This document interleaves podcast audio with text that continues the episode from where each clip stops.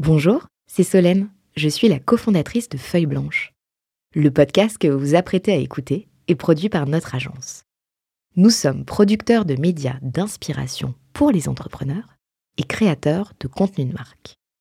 Vous avez un projet de création de contenu? N'hésitez pas à nous joindre sur un café at feuilleblanche.com. En attendant, bonne écoute c'est le moment des grandes décisions sur 40 nuances de Next avec euh, Georges Letigier, le CEO de Veid qu'on retrouve à notre micro. Chaque fois que vous voyez une entreprise qui réussit, euh, c'est ton cas d'ailleurs, dites-vous que c'est parce qu'un jour, quelqu'un a pris une décision courageuse. Cette phrase n'est pas de moi, mais de Peter Drucker, euh, père de grands concepts d'entreprise comme l'esprit d'entreprise, l'innovation systémique.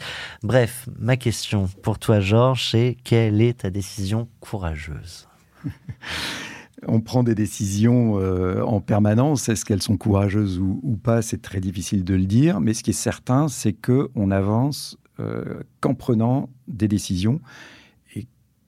Parfois un au risque de se tromper. Au risque de se tromper, un peu culotté. Et euh, personnellement, je pense que le, mieux, c'est de prendre des, décisions en fonction de son instinct. Si on se dit c'est possible, ça doit être possible, ou en tout cas j'ai envie de voir si c'est possible, même si tout le monde dit que ça ne l'est pas, il faut essayer. Et euh, j'ai envie de prendre comme exemple la façon enfin, dont on a démarré euh, au Japon. Tout le monde nous disait que c'était impossible. Et en fait, la, première décision audacieuse